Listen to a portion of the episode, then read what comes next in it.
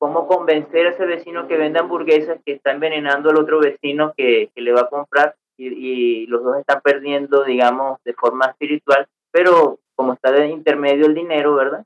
Pues lo siguen haciendo.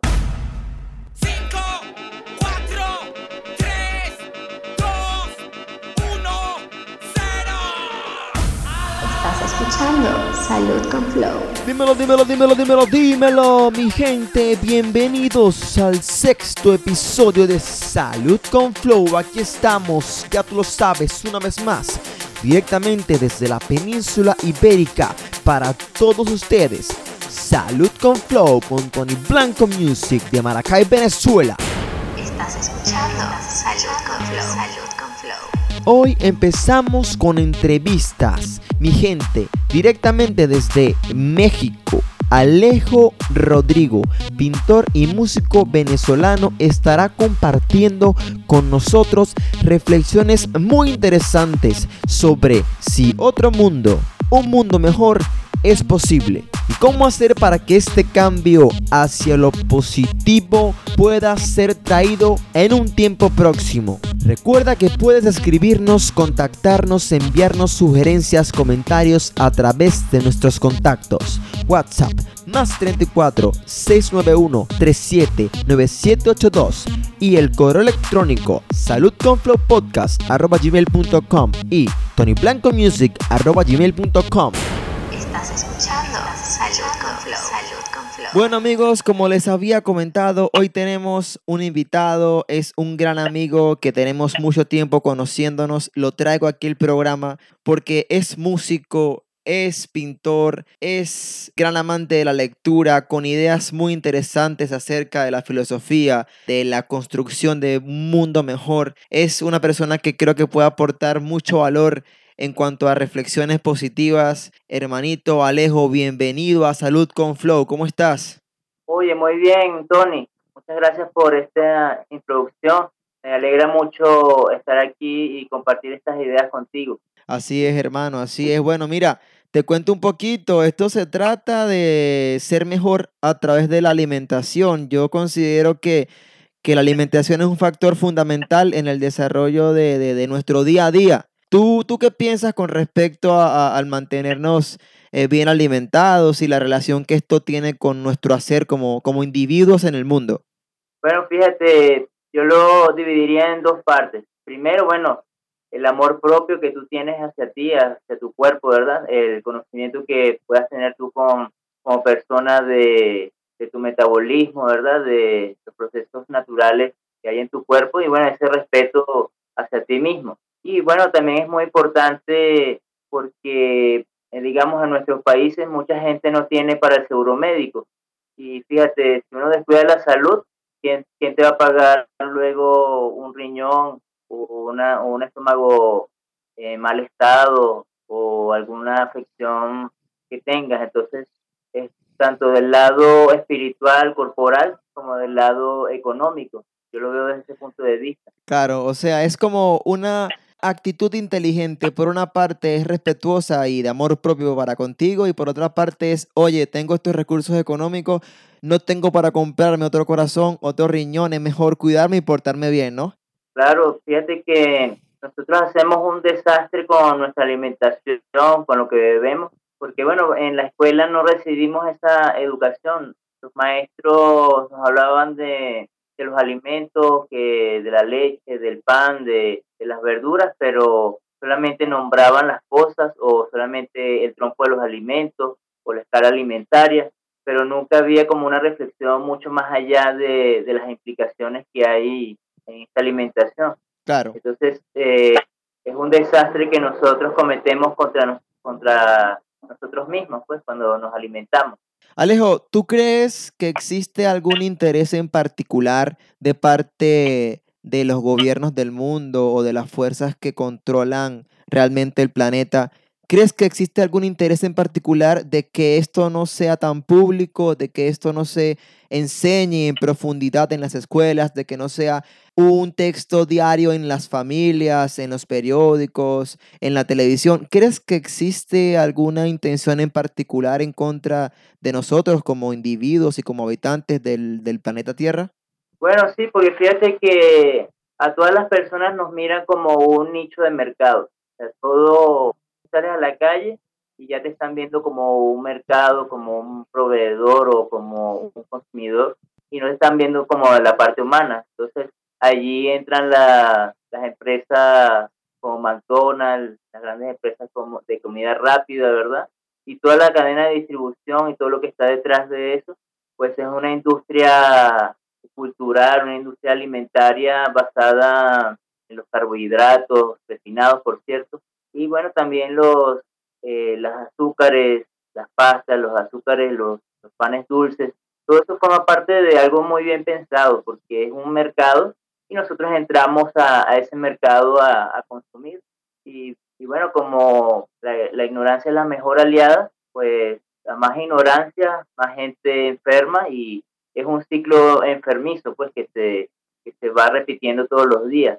Claro, Alejo, ¿qué pasaría si nosotros por, quién sabe, alguna acción mágica pudiésemos cambiar el chip? Es decir, imagínate que toda la población dejase de ser un nicho para estas empresas, asumiera conciencia y dejaría de consumir los productos de estas empresas que tú mencionabas, ¿qué pasaría? ¿Estas empresas representan un poder económico importante en el mundo, sí o no? ¿Y qué pasaría si nosotros, los seres humanos, en masa, de un día para otro, en un hipotético caso, asumiéramos conciencia del daño que esto significara y eliminaríamos estos hábitos y estos malos alimentos de nuestra dieta? ¿Qué sucedería?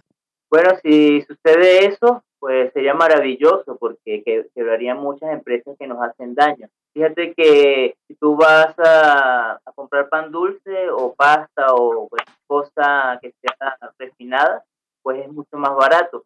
Y si tú quieres comprarte un brócoli, quieres comprarte una carne de buena calidad o algo que, de verdad te alimente bien, que, que sea nutritivo, pues te va a salir más caro. Entonces eso le pega mucho al, al ciudadano de a pie, al, a la persona, al vecino, a las personas que vemos todos los días en, la calle, de las personas comunes. Bueno, eso le afecta en su economía. Entonces también hay un lado, un juego psicológico y un juego también económico. Entonces la, la persona del pueblo dice, ah, esto es más barato, estoy ahorrando. Entonces compra la harina, la harina, la harina de trigo, compra la pasta, compra lo que le hace daño. Bueno, y también como que estamos siendo condicionados a, hacernos daño también, voluntariamente. Y bueno, si la única forma, yo pienso que una de las formas de que, de que se pueda aminorar esa dependencia sería comer más vegetales, eh, más carnes, ¿verdad? Eso tendría que, que pasar, digamos, por una revolución productiva desde abajo, porque las carnes están caras, los vegetales están subiendo de precio y bueno, y también los, los gobiernos no les importa la inflación y todo el peso de la inflación cae sobre el pueblo. Entonces, esto hay que, habría que cambiarlo, ¿no? Desde abajo, desde unidades productivas que, que puedan tender a, a, abastecer pequeños mercados o mercados hechos por la gente, me imagino. Sería una autogestión propia desde la, desde la gente sin estar esperando, digamos, el apoyo del Estado, que el Estado les dé todo. Entonces, una buena, sí, una buena, opción. Claro. Entonces, ¿tú crees, Alejo, que es posible que la economía, en lugar de basarse en que es más fácil y es más rentable económicamente producir harinas y azúcar procesada, ¿tú crees que es posible cambiar este modelo y hacer que sea más rentable y más beneficioso para las empresas producir vegetales, producir brócoli o que su manera económica, su manera de generar ingresos sea a través de crear productos y servicios beneficiosos para la salud. ¿Tú crees que eso es posible actualmente en el año en el que estamos, en el siglo XXI? Bueno, yo creo que, que no solamente es posible, sino que las circunstancias le van a obligar, digamos, a las élites a, ir hacia allá, porque no es posible que 7 mil millones de personas eh, estén embrutecidas y que tomen la vida de una forma tan inconsciente, ¿no? Entonces, si, si no hay una conciencia colectiva en, 7 mil millones de personas que habitamos este planeta, pues va a ser un caos y una, una autodestrucción. Incluso eh, la propia Europa, que es de primer mundo y tiene una alta, una alta calidad de vida o un alto estándar de vida, incluso es perjudicial un modelo así en donde se está perjudicando al ambiente, se está perjudicando los ecosistemas. Y bueno, como todo se interrelaciona, lo que afecta a Latinoamérica o África, de alguna u otra forma también le va a afectar a Europa y a los países ricos, porque es un sistema interconectado global. Y pienso que solamente por la sobrevivencia de nuestra especie o como seres humanos, sino también si, si las élites quieren cuidar el futuro de, de sus mercados, pues van a tener que ir hacia allá porque a nadie le conviene una autodestrucción. Alejo, si las élites no deciden hacerlo, porque para ellos es más rentable tener a la gente enferma y consumiendo sus productos desde el punto de vista de alimentación negativa y después cuando se enferman desde el punto de vista de la farmacéutica, si estas élites no deciden cambiar el rumbo de la economía, ¿cómo nosotros, la población del mundo, desde nuestras bases, desde nuestra individualidad, ¿Cómo podríamos hacerle frente a esta realidad para pujar y para presionar un, un, cambio y un mundo más sostenible y una realidad mejor y en mayor armonía con la naturaleza? ¿Cómo desde nuestra individualidad podríamos apresurar este cambio para verlo con nuestros propios ojos y no tener que esperarlo en 10, 20, 30, 50 generaciones? Bueno, claro, el cambio comienza por cada uno de nosotros irremediablemente que, que muchos hemos sido criados en un sistema de consumo, digamos que de la vida en donde solamente te interesa tu medio más cercano y lo demás no te importa. Ese, digamos, sería el pensamiento común, ¿no? El más extendido eh, que hay en las sociedades y lo que hace posible este desastre planetario, pues, o este desastre mundial. Lo que yo pienso es que se pueden hacer pequeños cambios de, cada quien para ir hacia allá, ya tomando en cuenta este código o digamos esta información de, de qué es lo que nos hace daño, partiendo desde allí, pues qué puede hacer cada quien, ¿verdad? Partiendo de eso. Eso sería una, un, un buen comienzo, que desde abajo, pues esto me hace daño o lo que veo en el supermercado, el 80% de lo que veo no me sirve para mi nutrición, para lo que yo verdaderamente necesito. Y además de que me estoy alimentando mal, estoy dando mi dinero al supermercado, a, esas grandes cadenas eh, alimentarias o farmacéuticas. Entonces estoy perdiendo dos veces, estoy perdiendo mi dinero y me estoy alimentando mal, que es lo peor. Entonces, si partimos desde allí, pues puede ser que se obligue a los que tengan las empresas o, las, o a las élites, pues hacer un cambio porque también van a ver que van a perder, este, van a tener pérdidas. Tienen pérdidas, tienen que, que amoldarse a lo que quiere la gente. Y si la gente quiere alimentarse bien, nutrirse bien, pues no le van a dar eh, yogur azucarado con, con kelo. Claro, porque perderían si la gente se hace respetar a sí misma y tiene amor propio, pues eso también puede obligar a, los que tienen las empresas, a, las que tienen estas grandes cadenas, a mutarse, pues, porque ellos van a ver que tienen pérdidas y a ellos no les interesa tener pérdidas. Creo que puede ser una vía, porque no hay otra cosa que les haga cambiar de, de parecer o de actuar, a menos que ellos vean que tengan pérdidas. Entonces tú planteas que nuestra demanda podría moldear la producción económica, porque en base al respeto y al amor propio que nos tenemos, podemos llevar a que las empresas produzcan una economía y unos productos y servicios más en armonía con nuestro bienestar. Pero te hago una pregunta, Alejo. ¿Qué determina, ¿qué determina en, en mayor medida? ¿Nuestra demanda o es la demanda que nosotros expresamos respuesta a un estímulo que nosotros recibimos.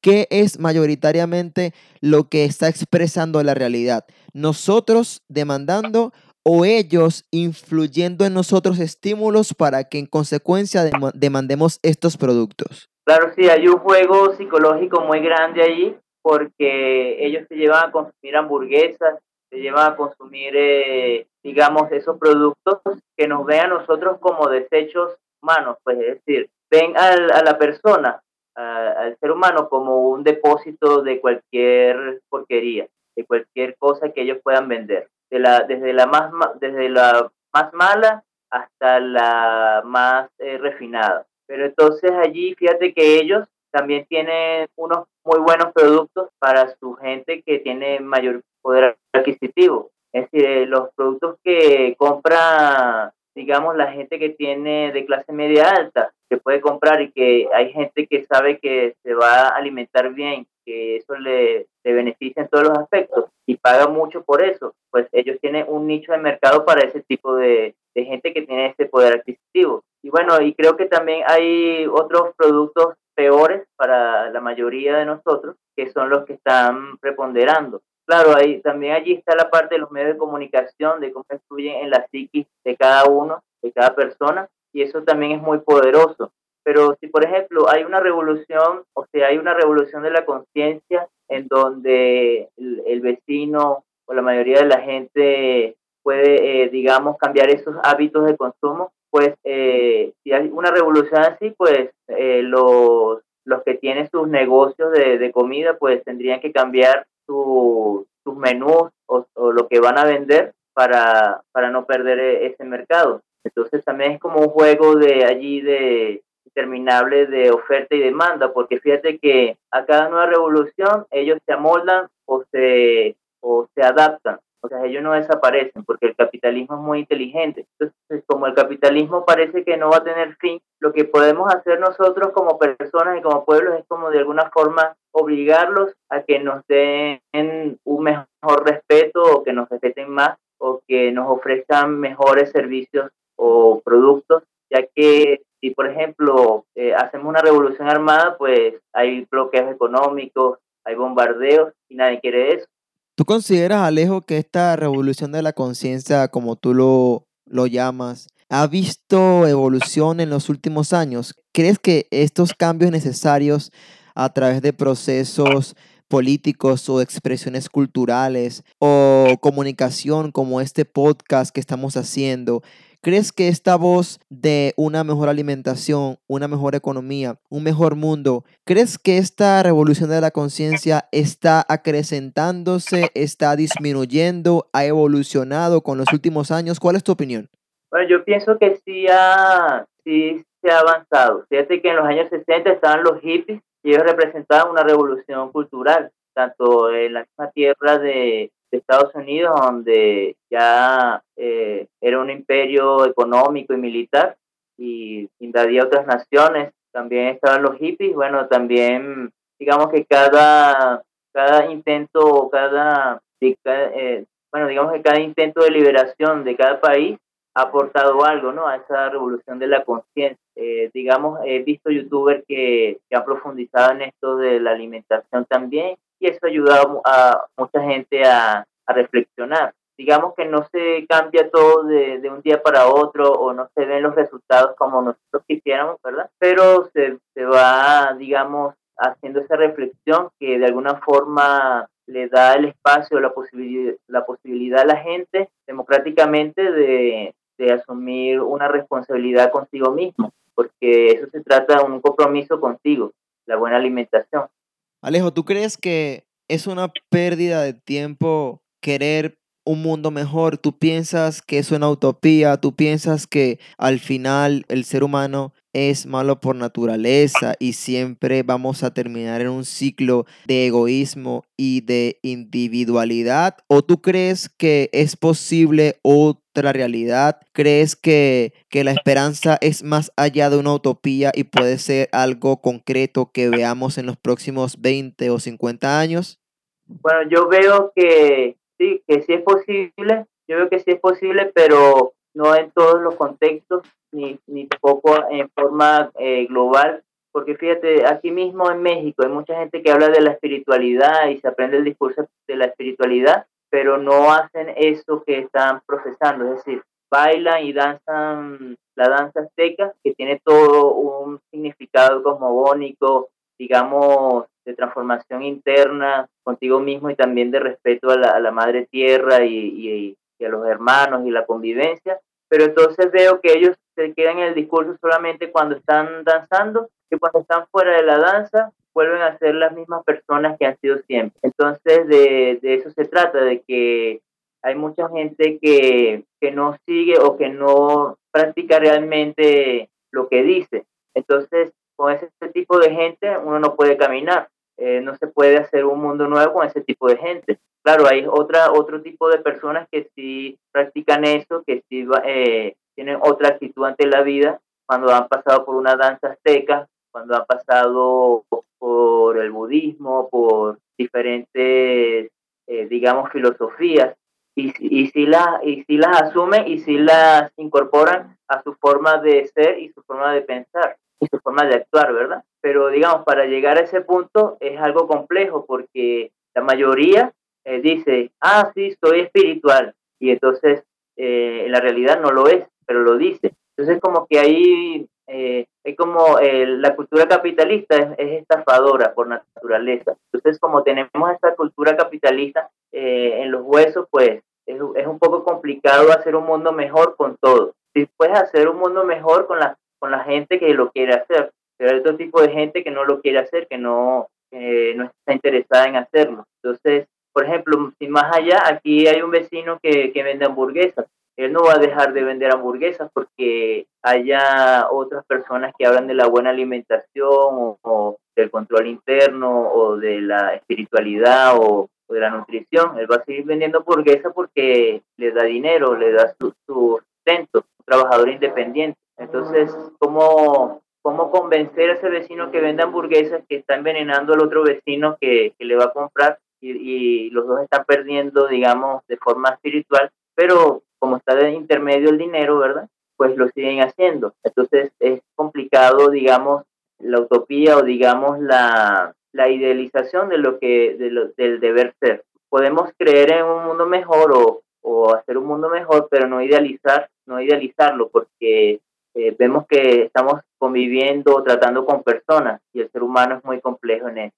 Alejo, entendiendo que, según tu respuesta, debemos construir un mundo mejor con las personas que quieren un mundo mejor, Déjanos una última reflexión y un mensaje a todos esos hermanos para motivarlos a que continúen en su lucha desde su individualidad, desde su ciudad, desde sus procesos colectivos, a que continúen caminando y tejiendo esa red para compartir ese estado de conciencia necesario que le permita a ese vecino tuyo que vende hamburguesas despertar y comprender que lo que está haciendo no le conviene ni siquiera a sí mismo y poder transformar cada vez más nuestros espacios. Envíale un mensaje a, todos los compañeros para finalizar de ánimo, de por qué tenemos que ser mejor, de que otro mundo sí es posible, porque es lo que tú crees, para, para terminar en esta, en esta buena energía y en esta buena armonía de, salud con Flow, invitándoles a seguir caminando hacia una mejor alimentación.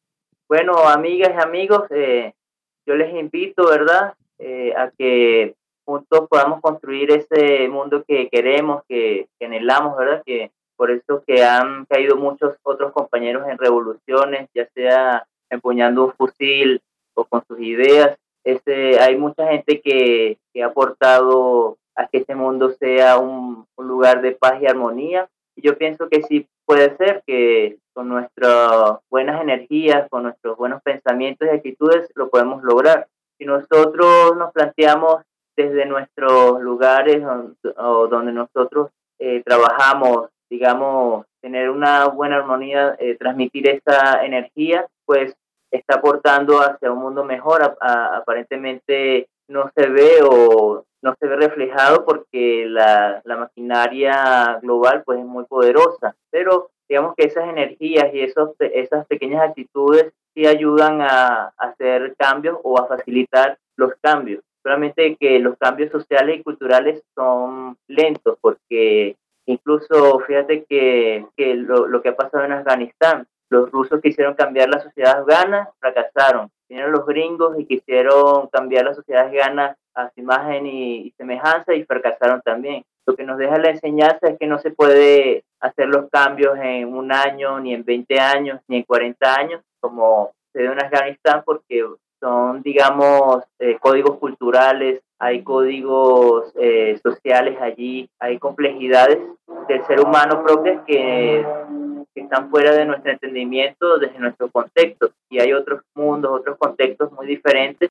Y bueno, digamos que los cambios socioculturales son a largo plazo, digamos 100 años, 200 años, 1000 años. La, la sociedad feudal tardó mil años en cambiarse. Eh, no sabemos cuánto va a durar en cambiarse esta modernidad o esta posmodernidad. Cada etapa histórica, cada etapa histórica tarda como un milenio en, cambiar.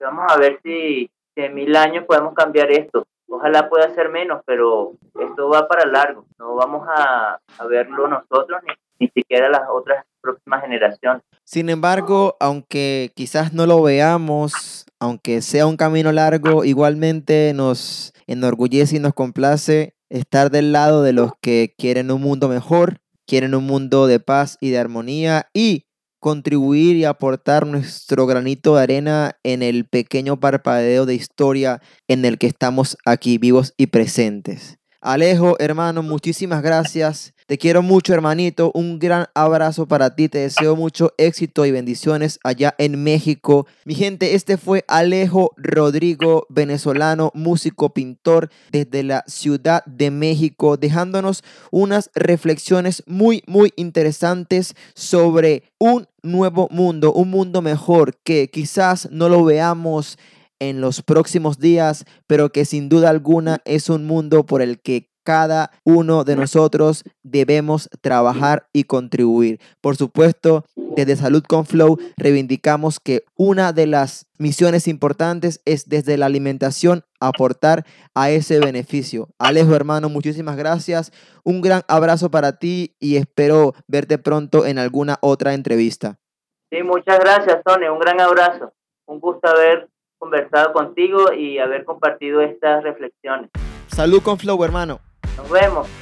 Gracias por escucharnos, gracias por estar ahí. Esto fue otro capítulo más de Salud con Flow. Seguiremos compartiendo reflexiones, seguiremos compartiendo consejos, seguiremos compartiendo conocimientos, información interesante relacionada con la salud y la mejoría de nuestros hábitos para por supuesto crear una realidad más justa, más humana, mejor para todos. Así que mi gente, sigue conectado con nosotros, sigue con el deseo de aprender cada día más, de ser mejor cada día. Y no olvides que cada domingo tenemos nuevo episodio. Estamos en Spotify, YouTube, Apple Podcast, Google Podcast y muchas otras plataformas más para llegar cada vez a más personas. Salud con Flow, Tony Blanco Music de Maracay, Venezuela. Esto fue el sexto episodio para todos ustedes.